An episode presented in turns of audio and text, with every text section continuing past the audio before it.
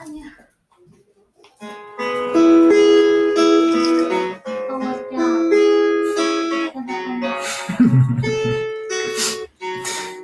は朝からざわついてますよね。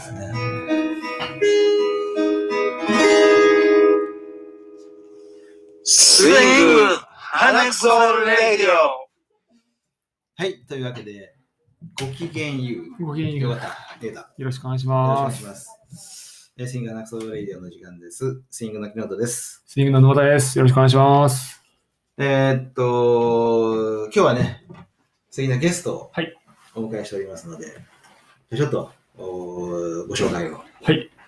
えっ、と、長瀬雅子さんです。よろしくお願いしおます。願いします。よろしくお願いします。いや、まさか、長瀬さんもちょっと、ちょっと軽く自己紹介などを。はい。長瀬雅子と申します。えっ、と、長らくスイングのファンで、えーこんなに近くに住むようになるとは思いませんでしたが、うんはい。うんあのー以前は遠くからこうやってくるスインギングを読んで、あの身近に感じていましたけど、最近はいろんな意味でもっと身近に感じる日々を送っています。えー仕事は仏教大学で教員をして保育士の養成を担当しています。以上です。はい、今日はよろしくお願いします。お願いします。あの、ごきげんゆうと、そうそう、思い出したんよ。ごきげんゆうでしょ？あのー、はクソラジの挨拶、はい。ごきげんゆうそうですね。ごきげんゆうは、僕たちもね、忘れてしまいますし、何も流行ってないじゃないですか。そう、全く浸透しないですね。ね、けど、あのーちょっと来てるっていうのをこの間実感した。来てる。じわじわ来てる。じわじわ来てる。じわじわ来てるんですよ。この間ね、えー、155回ゴミコロリはい。をあの開催しましたけれども、えー、ゆいこちゃん？はい。毎回さ参加してくれるはいゆ,、ゆいこちゃんね、あのー来てんやんか。ゆいこちゃんが、カバンをこう、ずっと持ってこう、ゴミコロリしとったんやんか。で、そのカバンには、うーアルファベットがあって、はい。アルファベットの文字がこう載ってたんよ。はい。で、ちょっとパッとは読めへんかったやんか。はい。パッと読めへんかった。はい。でも何か書いてある、もちろん。はい。で、まあいろいろ、あのーロケがあったりとか、はい。いろんなこと考えなかったりで、ちょっとそのゆうこちゃんの、その何書いてあるかってパッとこう、集中できなかったんですけど、はい。で、なんかね、なんか、これなんとなく気になる文字が書いてあったんよ。はい。で、それが、ごきげんゆうやったよアルファベットで。アルファベットで。ごきげんゆう。それは、えっ、と、オリジナルというか、俺らが打った記憶あります？そんな。いや、いや、その、本人の手作り。まあ、どうゆう？こちゃんか、あのーお母さんかわからへんけど、そう。偶然とは思えないでしょ？いや、そう。だって、まあ、毎月スイングに来てる人で、ああ、そうですね。偶然ごきげんゆうっていうカバンを自作するわけないやろ。そうです。うん確かに。うん。確認すらしてないけどね。ねはい。はあ、来てるっていう、これちょっと来てるなっていう。じわじわ。うん来てるけど、その言ってる本人が気づかへんから、そのそうですね。そうやね、もう少しこう、アンテナ張っていかなね。そうですね。うん。でも、問題はあれやんな、ご機嫌言うってそんなにいいと思ってないってことやんね。ひねり出した感がちょっとそうですね。ね。まあけど、あのそんな嬉しかったですよ。ああ、そう、そうですね。使っていこうね。リスナーの人で使ってる人いるんですかねリスナーって言い出してる。ああ、花毛の皆さんは。うん。使ってる人いないでしょうね。ね恥ずかしいですもんね。うん、恥ずかしい。恥ずかしい。でも恥ずかしいことってした方がいいと思わへん？あ恥ずかしいことって大事じゃないですか。そうですね。急に真面目なこと言うけど。いや、真面目じゃないよ。恥ずかしい。恥ずかしいってことすごい大事じゃない、うん。恥ずかしいことをやっていく。恥ずかしいことってやるうん。意味があることだとうん常々思ってるんですよ。そんなことないかな。なぜそう思うかですよね。なぜ恥ずかしいとうん。思うのかっていうかね。そうそうやうん、ね。何かの、何かあってそれをなんか意識するじゃないけど、うん周囲を。うん。なんかこう自分だけだったら恥ずかしいって多分うん。なくないですか？わかんないけど。うん。そうやんね、うんな。何に対して、その恥の気持ちを感じるのかってことだよね。そう、だから、恥ずかしいことをした方がいい、言った方がいいっていうのは、そういう、多分それはすごい、あのーちっぽけな自意識であったり、いいなんかくだらない枠組みであったりすると、うんそんな気がするんだよね。その恥ずかしさを感じる、その元の、なぜ恥ずかしさを感じるかっていう部う分が、ん。そんなものはもうぶち壊していけばいいという,、うん。いうことをね、思うんですよ。なるほうん。でもご機嫌言うを日常生活で使い始めたからといって何が変わるって言ったど。らあどうなの？そうですね。まあ、顔、顔、変わらないですかね。夕方の挨拶みたいな。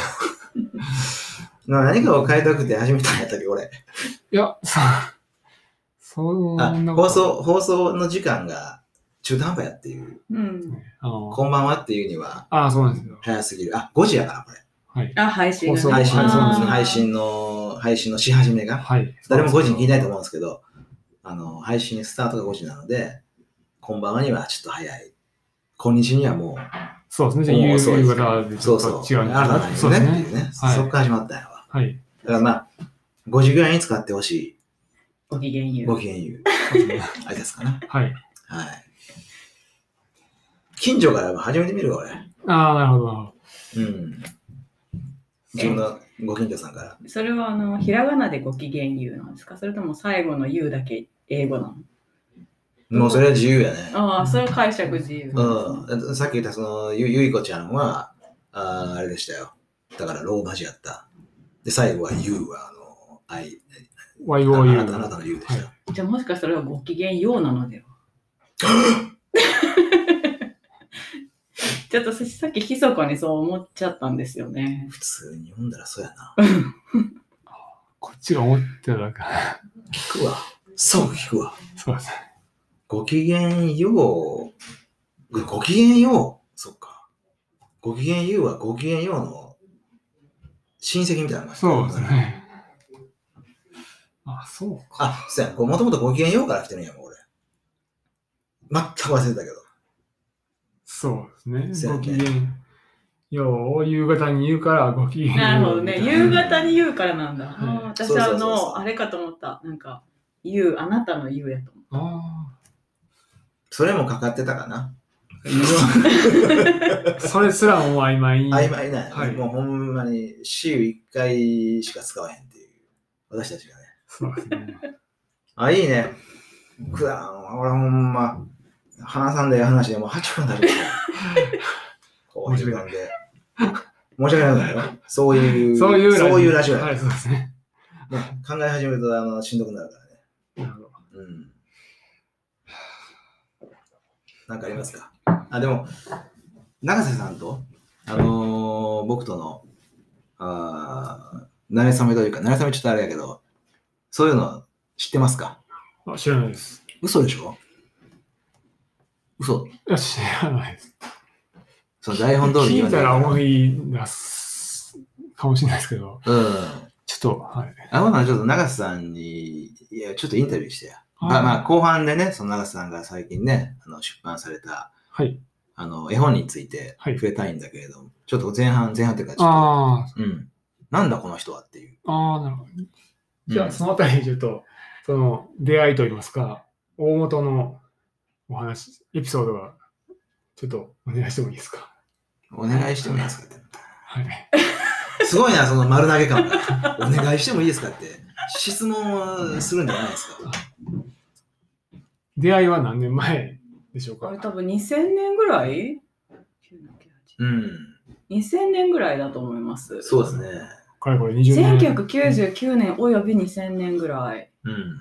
2000年ぐらいだと思うんですけど、そうやな。はい、確かに2000年ぐらいよそうでその頃ちょうど引きこもりっていう問題がこうなんていうんですかね社会問題として浮かび上がってきたみたいなあ時期だったんですけど、浮かび上がってきた最初の頃やね。最初の頃です本当社会的引きこもりって本とかがあの斎藤智樹さんの本とか出た時期であれ、引っこもりって最初、引っこもりって言われてなかったね。閉じこもりやったっけ？あなんかそんな風にも言われてうんた知ってます？引っこもりって最初から引っこもりじゃなかった。うん。そうそう。でまあなんか私はなんか当時たまたま引きこもってたっていう友達に出会ったりとか、あとなんかもう私自身が学校がすごい嫌だったので、なんか引きこもって何が悪いんだみたいな、まあすごい批判的な感じだったんですよ。なんかその引きこもりっていうのがすごいなんか問題みたいな。うんうん。まあ今でもすごい問題感さ発信されてる気がするけど、なんかもっとなんていうのかな、こんな風になってどうするんだみたいな感じがあって、うんでその何が悪いんだみたいなんで、あの卒業論文のテーマをその引きこもりのことにしてたんですよ。で、その時に、なんで私は当事者グループにいたのか分かりませんけれども、えっと、引きこもりの人たちのが集まるセルフヘルプグループみたいなのが当時あって、なんでそこに行ったかまで覚えてないんですけど、なんか会いに行ったのかな。うちに来たのはあれちゃうかな。新聞ちゃう？新聞かな。新聞ちゃうかな。うん、わからないんですけど、うん。とにかくまあ、出かけた。いろんなとこ出かけてたんですよ、その時って。結構いろんな場所に出かけ自分自身が関心があって、行ける場所には行かせてもらおうみたいな感じで。で、そこで気の毒に出会って、うんで、私たち筆豆なんですよ。多分筆豆さでつながり続けた気がするんですけど、なんか年賀状を出すとか、か手紙出すとか、うんで、こう、細ね、引っ越しもしてるのにね、お互い。うん細々とこう、毎年1回は連絡したり、なんか私が交通事故に遭った時にお見舞いにお見舞いに来てくれたり、うんうんそう、だからこう、その時の人で出会ってつながってるのは木野戸君だけなんですけど、ああ、そうか。。う。うんん。不思議なもんだね。そうですね。あのー、俺が当時住んでたマンションの屋上でやった焼肉を覚えてる？あの、なんかヒッピーな人たちがいるやつかな？そうやなヒッピーの人たちあれ言うとは思わなかったけ住ど。住んでたんやあ、住んでたよ、あそこ。へえまあ、ヒッピーって言ってしまえばヒッピーやけど、あの、この本にも多分、まともにも書いたんですけど、あ、そう、なんか懐かしかったよ。おんおもうん、読んだ。うんうんうん、私をね、あの、遺跡発掘というあ、そうだ。ナイスな仕事に導いてくれたおじさんがいて、でそのおじさんのとこで暮らしてたよね。はい。うんまあ、元ヒッピーやってると、まあヒッピーだね。うん。シュウさん、あ、シュウさん会ったことあるよな。あ、ないと思う。ないのか。はいシュウさんはだって、スイング作るときにもお世話になったんだよ。うん。あの、トラックとか、バン借りたり。家族でいなかった？か家族じゃなかった家族で暮らしあった。だ私だからその時か、その家族に会ってる気がするんだけどな。ああ、夏やったから帰省してはったんやわ。あ、そうなんだ。そうそうう。そうそう。いや、ものすごく断片的な記憶で、ほんまにそれが事実だったかどうかも、もうなんていうの？わかります、もう夢のような感じ合って合ってると思う合ってるのか。うんうんうん。あのー、そうやな、そっち行くともう話がすごいけどね、シュウさんって言うんですけどね、そのお世話になった人。でシュウさんの家族は、まあ、当時ね、当時、えっと、お母さんと娘さんは、南米のニカラグアっていうところで、そんな感じだった雰囲気が。で、うん暮らしてて、で、あ、その子もゆゆゆゆゆいちゃんやったかな。なんか名前そんな感じだったな。ちょっと名前忘れたけど、ゆいちゃんや。あれ？ゆいちゃんちゃうな。まあ、娘さんがおってね。で、で夏休みになると、お日本に帰ってきとった。お母さんと二人で。そのタイミングで会うたんやと思うよ。うん。うん。だと思うわ。で、そこで、そうそう、で、あ、そうそう、そうあ覚えてる。あの、だから、シュウさんの家族も焼肉食っとったわ。うん、なんか家族だったああああな。似そたうなふな不思議な雰囲気っていうか。不思議な雰囲気。だって、うんうん、あの、シュウさんとその奥さんは離婚してたから、離婚した、要するに旦那の家にうん。帰ってくるわけなんか。だから、すごい微妙な雰囲気だった、毎、毎、毎夏。そうなんや。いや、そこまでは感じ取れへんかったけど、なんて言うんだろう。普段そんな会わへん感じの人たちっていうか、なんか、まあなんかそういうのがあったり、あと、なんか木戸くんがなんか演劇の舞台に出ててはい見に行ったりとか、ああ、そうやね。演劇したの当時やし。うん、なんかそういうつながりがずっと続いていて、それでスイング始めた時に連絡をくれて、なんかその、まあなんか大人になるってなんかね、難しいじゃないですか。で、うんそれで、あ、木野戸くんがこういうなんか、なんていうことを始めるっていうこと自体に超感激して、私は当時。うん。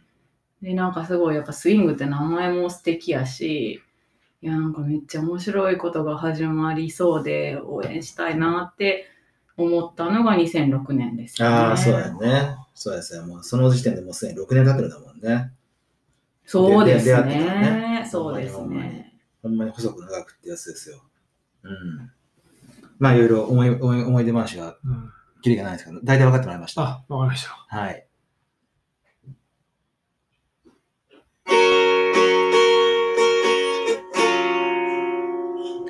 スイング花くそレディオそれじゃあ、ここからは、あの、永瀬さんのね、えー今と、今というかね、あのーちょっとまあ今日、急遽、あのーで、出ないですかって言ったのは、まあ、本をね、あのー最近、えー出版、出版、出版ってことでいいのかな？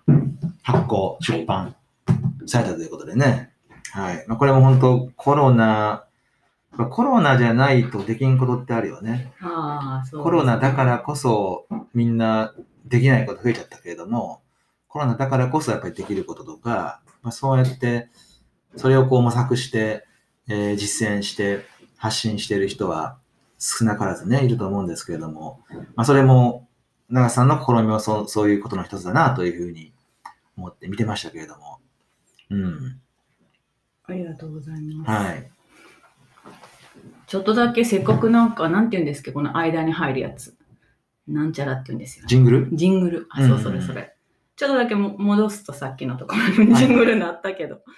なんかでも、あの、個人的にはやっぱり、なんかスイング結構有名になって、なんか、でも、こう、あの、その、私がその20代前半に出会った、なんて言うんだろう、木野戸くんのこう、不器用な感じとか、あるいはその時から大事に思っていることみたいなのを、うん。変わらずこう持ち続けているところに、私はいつもすごいホッとするし、いやいやいや。なんか多分きっといろいろ大変だと思うんだけど、なんか場を作るってやっぱすごい私は尊敬があって、うん。やっぱ場があることで本当になんか助けられる人がいると思うから、だからあの、なんて言うんだろう、あのね、なんて言うんだろう、あの20代の混沌とした日々が、なんかこういう形でこう、ひ花開くとかじゃないんだけど、なんかいろいろ染み渡っていることについて、いつもすごいなと思うし、なんかホッとします。いや、嬉しいな。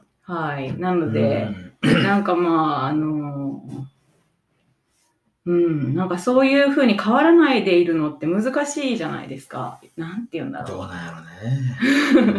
うん、でも本当変わってないよね。う。うん、だけどやっぱりあの、スイングに貼ってあるあの、ただあることって生きてるだけで本当にそれでいいんだっていう。いやなんかそういうふうに思えないこと本当たくさんあるからさ。うん。いや、なんかスイングに来て、それを見るといつもなんかホッとさするっていうか。いや、だからまあ、そんな時にまあ私のその今本の話になるんですけど、はいはい。なんかその図書館をね、木野戸くんが始めるって聞いて、そうですね。うんで、まあ、もしよければこの本も置いてほしいにって言って、あの持ってきたのがまあきっかけなんですけど、うん。その時に、あの、まあ、どんな本かというと、子供の権利と新型コロナっていう、あの、もともとは、えっ、と、自費出版で出した、こう、うんペラペラの AM サイズの書き込み式のワークブックの本なんですけど、うん。なんか国連声明、国連が子供の権利委員会ってところが11個声明を去年の4月に出してるんですけど、それをこう、わかりやすく、あの、日本語にしたっていう絵本で、でも、すごい分かりやすいのがいいねって言われて、とても嬉しかったうんうんうです。ん。でも分かりやすくするまでってね、だって分かりやすく、分かりやすく最初からできたらさ、最初から分かりやすく言うじゃん。そうだね。うん、やっぱ分かりやすく伝えるっていうことは本当に難しいことだと思うんですよ。うん、そうだまあ、ね。基本的にね、難しいことをさ、難しく伝えるのは当たり前に簡単でさ。でそれを、やっぱり、えーでもそれで難しいこと言って、えー言いっぱなしで、えー言いましたとかさ、あできましたとかでは、意味がないよね。ほんまに。まあ一部の人でしかそれをこう、一部の知ってる人で、人の中でしかそれをこう、要するに持てないわけじゃん。その共通認識を。だからやっぱりそれを、あの、だって、えー、子供の権利ってもう世界中の話やからね。うん。世界中の話は、山田君にも関係する、僕にも関係することですし、誰にも関係することやんか。あそうですね。うん。だからそれを、あのーまあ、できるだけいろんな人に届けるようにするには、それをこう、翻訳というかね、デザインというかね、えーする必要があって、それなかなかできないんだよね。うん。めんどくさいし。めんどくさかったよ。うん、まあなんかでも、その、1個目はその子供の権利と新型コロナっていうこっちの方は、あのわかりやすい日本語にはしたんですけど、やっぱりある程度権利とか、なんていうんだろう。そういうことに理解のある人じゃないと、やっぱり日本語は難しくてもなかなかしみる言葉にはなってなくて、うん。やっぱりこう気軽に読もうと思ったけど難しかったとか、うん。あるいは権利ってどうやって説明したらいいんだろう大事にされるってことだよって言ったけど合ってるかなっていう音を結構もらって、うんやっぱある程度やっぱ本当になんかまあ今回これを出した一冊目出した時には本当にあもう子供の権利って本当私の中ではなんか中学生ぐらいの私は知ってるんですけどなんていうかよるどよりどころっていうか、うん何か考える時の基本方針とか考える時とか子育てとかでもな自分にとってはこうバイブルみたいな風に考えてるものだったから、あそのな全然そう普通の人にとってはすごいこう距離のある言葉で、全くわからないことなんだっていうのに気づかされましたね。うん。そうやね。なんか普段やってる、まあ、子育てというか、親子の関係で言ったら、そうしたものから、そうした、自分の目の前の今の日常にあるものと、おここに書かれているものとの乖離っていうか、をすごい感じる人もいるだろうし、それはわかるけれども、ちょっとうちでは無理やねんっていうふうにね、あの、思っちゃう人もいるだろうし、なんか、もっと、おひどい、ひどいっていうかね、場合だと、やっぱ自分が否定されてるというかさ、親の側がね、きっと。うん。うん。そのできてない自分がいるわけじゃん。そういう感じ方もあるだろうし、そういうことを別に言いたいわけではもちろんない、ない、ない、ない、ないんだけれども、だからやっぱりいろいろ考えさせる、考えてしまう、うー問題というか内容というかね、だなっていうふうに感じました。でもそうやってやっぱりそういうこういう揺らぎを生むってことがまず大事だよね。うんそうですね。うん確かに。うん。で、投げてみてなかなかそうやって、あのーあ、なかなか届けるの難しいんだなっていうふうに感じるのも、投げてみなわからん。そうですね。だからすごいなんか目から鱗っていうか、ああ、これは本当に知られてないんだなと思って、あまずは。まあ、あとだけどコロナってやっぱり権利って言葉がみんな知らなくても、子供たちの生活がすごいいろんな影響を受けてるのをみんな感じてるから、その時になんかそれが子供の権利って言うんだよっていう意味ではまあベストな時期、まあ、うん学ぶにはベストな時期かもしれないから、まあだから広がったんだなと思います。すごいこう、口コミでなんか一回買った人が何冊も買ってくれたりとか、新聞報道で本当手に入れるの難しかったのに一生懸命買おうとしてくれた人たちっていうのはなんかこの状況で子供にできることをとか、考えなくちゃみたいな風に思った人がたくさんいたんだろうなと思うと本当に自分は別になんか自分自身がすごくその国連声明を読んだ時に自分が置かれてる状況がよく分かったので、あと周囲でそのフクロウ文庫さんとかねあのい居場所を続けたいけど感染対策だけ重視したら閉じるっていう判断になっちゃう。ででも悩んで開け広広開けたりするとかオンラインの方法を考えるとかなんかその子ども食堂とかやってた人も閉じるのは簡単だけど、でもできないから弁当に切り替えるとかそういうふうにこう自分の頭で考えて行動してる人たちのなんか後ろ盾になるものかなと思ったから、まあ、これはそのいろんな人が知ってなんかこう、ヒントを得るうん。ものにしたらいいんじゃないかと思って、私は、あの、うん、この本作るのと、まあ、あと、ももちゃんっていう、ももさんっていう友達なんですけど、描いた絵がすごい素敵だったから、うん。まあ、この疲れる日々でちょっとはホッとできるんじゃないかなって思ったうんうんがあるんですけどね。なんか、その、まあコロナで特にですね、やっぱりつしんどい思いしてる人、しんどい思いするじゃん、やっぱり。で、さっき言ったその、自分の、自分たちの生活の、お後ろ盾じゃないけど、軸になるようなものって多分多くの人がもの求めてるうん。と思うんだよね。求めてないですか？いや、あると思います、それは。うんそういう助けになると思うんだよな。うん。で、また、その子供の権利をまあ照射するっていうことは、かつて子供だった自分たちの権利とかうんを逆逆照射すすることにもなるので、そう。それが大事なんだよな。だから両方ね、大人、子供も大人も読めるようなこあの仕組みになってますよね。うん。それで、えーこれがベースにあって、えー最近出たのが、はい。もう出たでいいの？これ。出ました。はい。10日に出、出9月10日。10日に。あはい。ここれが大幅、その、なので、まあ、根本的にその、なんていうか、権利がわからない人は難しいっていう、まあ、根本的な課題を前の本は抱えていたので、はいはい。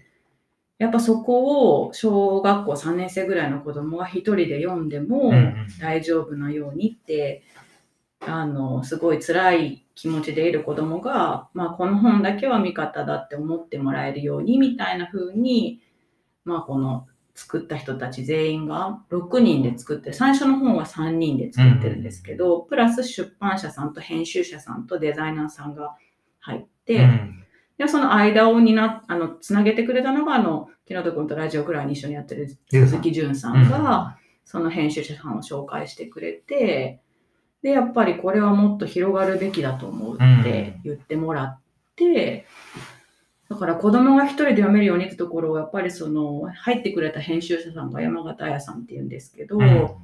あの、やっぱり子供はこんなに文章が続いたら飽きちゃうから読めないとか、その言い方はわからないとか、すごいやっぱりテキストのとこでも言ってくださって、いやー、冷静だね。はい。うん。あとやっぱりその平前社さんも一人出版社さんですでに新しいもう本の刊行スケジュール決まってたけどそこにねじ込んでくださったりとか、でデザイナーさんの方も本当に子供がこうどうやったら自然に読めるだろうっていうので真ん中に絵が来るっていうこの前は左と右ではっきり分かれてたのが真ん中に来るように配置してまあそのその方自身も子育て支援のなんか私もお会いしてないから、まあ、結局ずっとリモートで会議してるからうんうんうんあの、あれなんですけど、うん。そういうそれぞれの人のバックグラウンドに基づいたなんか知恵と技術がまあ結集したなっていう感じがしてて、やっぱり私は一応基本の言葉は自分うん。書くんですけど、うん最終的には全員でというかテキスト4人かな、もともとの作者チームの3人プラス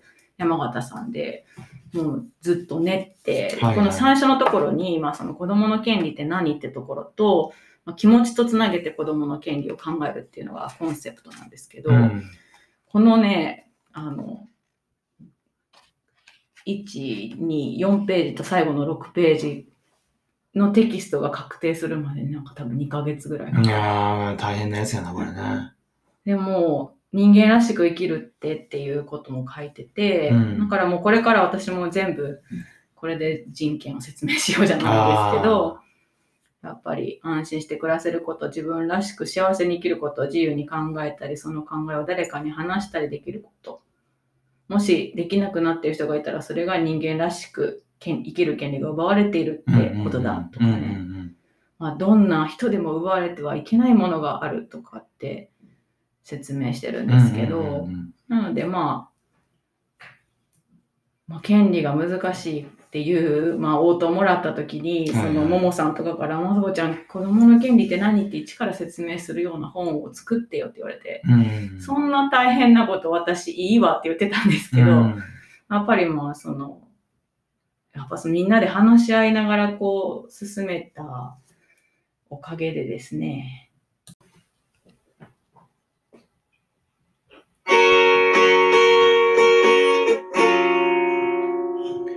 スイング、花くそレディオ。はい、というわけで本ができる前のね、いろいろ過程を聞かせてもらったけれども。だけど、6人、6人で作ってはった、6人で作ったっていうふうにね、お話しされてましたけれども、そうするとさ、あのーこれも、おまさかちゃんの名前が、長さんの名前が、あ文長瀬雅子文、えー、え、ももさんってなるやんか。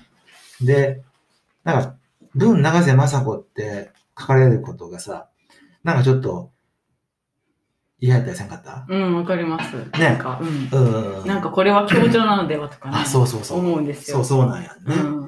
やっぱり編集者さんとか、その、ほ本、本作りの周周辺っていうかな、うん周辺にいるように見える人の力がいかにでかいかいや、本当に。ってあんまり知られてないと思うんですよい。や、そうですね。いや、そうそれは本当そう思いましたね。ねやっぱりね、構成とか、デザインもですけど、うんデザインもやっぱりどういうふうにこう、ね、あと絵本なんかはこの絵が、やっぱり前の自費出版の時と比べると圧倒的にこう、色とか、うんその、この絵のふっくらした感じっていうのがもう全然違うんですけど、うんそういうのもやっぱりこう、編集者さんの技術だったり、うん指示をね、印刷会社さんに出された技術だったり、印刷会社さんもそこを丁寧に丁寧にやってくださったりだから、なんていうのかな、本って本当にすごい大勢の人がね、ねね。知恵と技術をこう、提供してできるものなんだうなって、ん。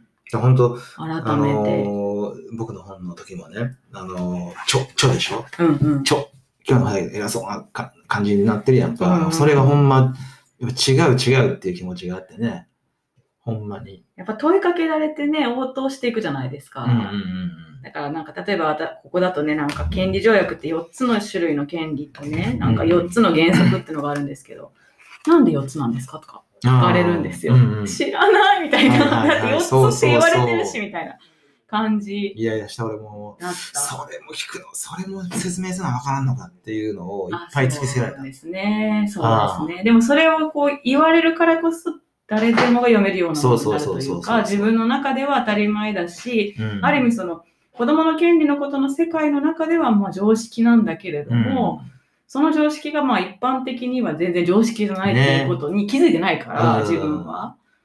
すごいやっぱね。うんそれをね、やっぱりり当たり前のことにしていく。う誰もがわかる言葉に表現直していく、直していくとか、微調整していく調整しって、ていく。うんリライトしていく。難しいし、多分本当そ想像、想像は誰、あんまりしないかもわかんないけど、すげえ本当大変だようね。ん。だからなんか自分の理解をなんかその人に伝える言葉を私が獲得していったんですねってその、この間17日に出版記念イベントがあったんですけど、オンラインで。はいそれを聞いた、あの、この最初の版から知ってるあの方がそうやって感想をくださったんですけど、まさにそうだなって。いやいや、それはでも大きいことやね、きっとうんね。うん。か私も今までも、まあ、授業でも教えるし、うん。子供の件のこと話はするし、いやでも本当に自分なりの言葉で話すっていうのもまあ初めての、ねうん。経験だから、うん、だから、その、まあ、僕が本を書いたのはいつやったか、もうだいぶ前ですけれどもね。そうだっけ？2019年だ。2019年か。もうたった2年前ですよ。2年前か。コロナでやっぱりおかしくなるな、時間感覚が。うんまあ、なんかすげえ昔の気がするんですけど、あのーやっぱりそれの本以降は、その自分が人前で話す機会とか、あ対象とかもほんまに変わってね。あ、そうですか。そうそうだから、そこで、その、まあい一般性とか普遍性とか、その、そういうものにずっとこだわってやってきたけれども、やはりすごく偏った表現とか言葉を使ってて、えつまり伝える術を持ってなかった。うん。やっぱりでも本を書くという作業を通じてね、そういうことがこう、ちょっと、ちょっとこう、精度が上がったのかなっていうのはすごい実感しました。いろんなところに呼んでもらう。沼田くんもね、そういう場にはああ、そうですね。たくさんね、はい。一緒に行ったけれども、ほんまにいろんな場所に呼んでもらって、ううん、ん。なんですよ。はい。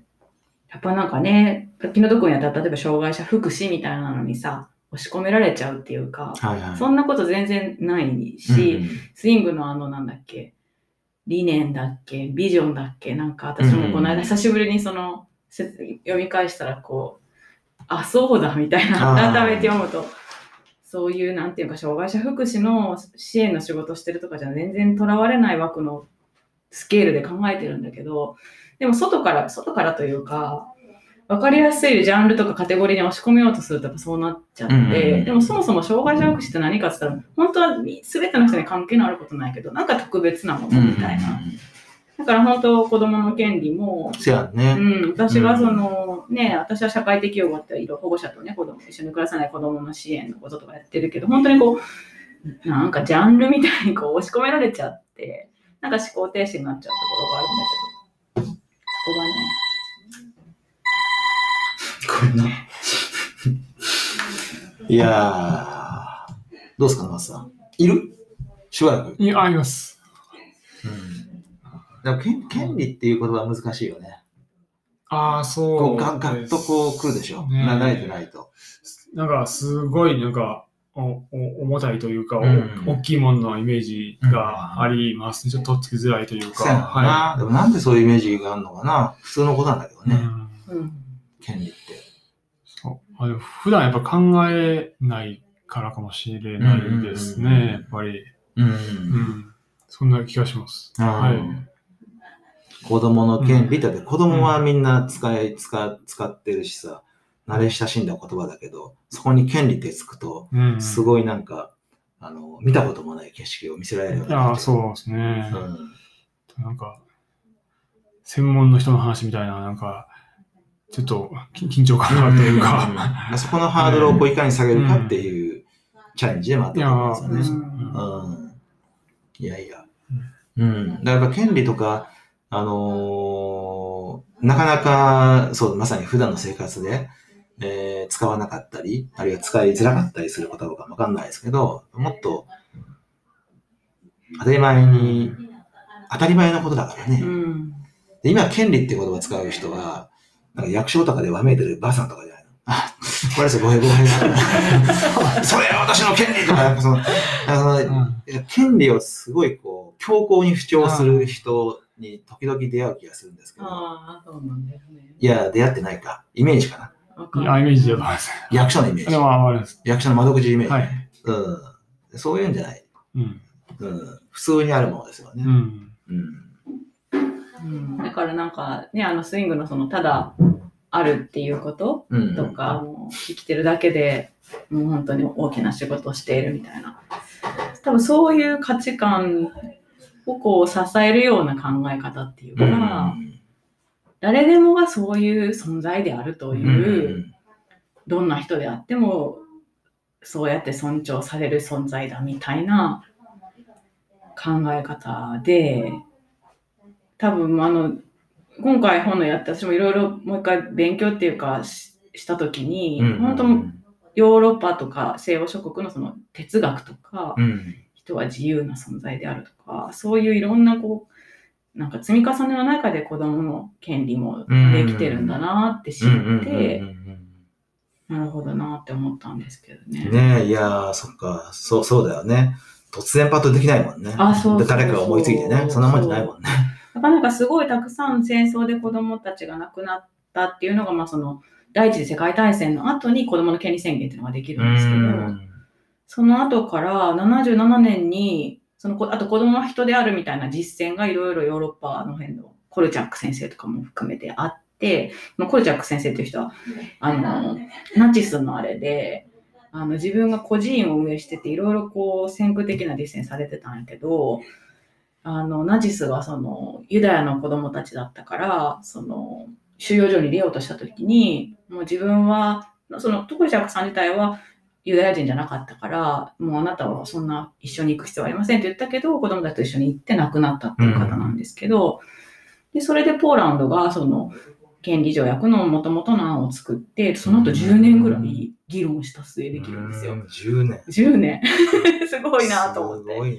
10年はすげえな。うん、だからなんか、なんて言うんだろう。やっぱり、そのよりどころにするのはやっぱり憲法もそうだけど、なんか、こう、こうあるべきって、まあ理想って言われたらそうかもしれないけど、うんでもやっぱり本来はこうなんじゃないかっていう、なんか人々の知恵みたいなものが書かれた言葉なのだとしたらい、や、理想は大事だよ。ねえ、やっぱりこう、なんて言うんだろう。なんかあった時ももう一回立ち返るじゃないけど、うんうんうんそういうね、ものだろうなとは思うんですよね。いやー、でもそういう本にね、ななれななるんじゃないかな。うん、うんわからないですけどね、まだあの、10日に出たところで今日はまだ20何日ですよね。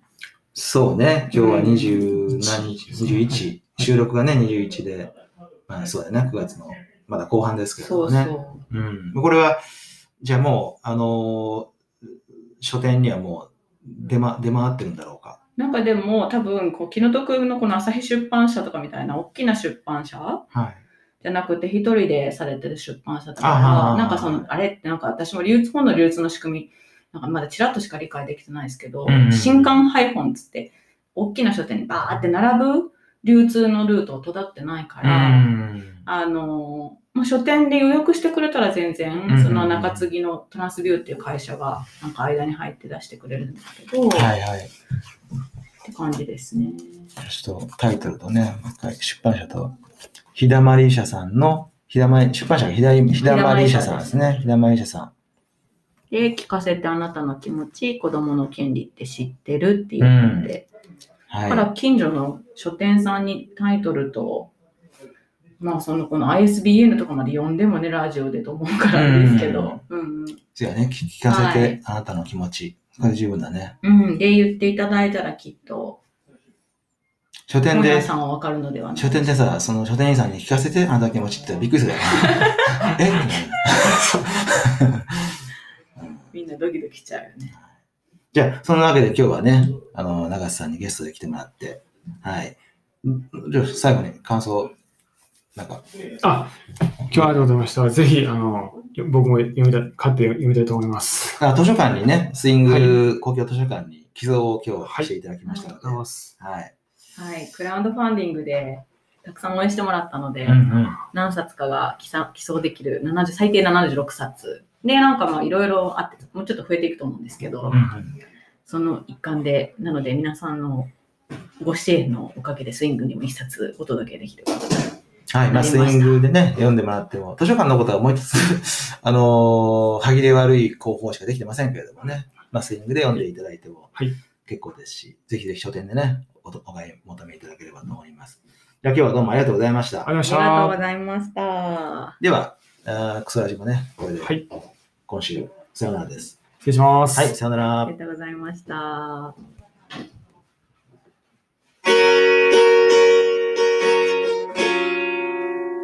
スイング花こそレディオ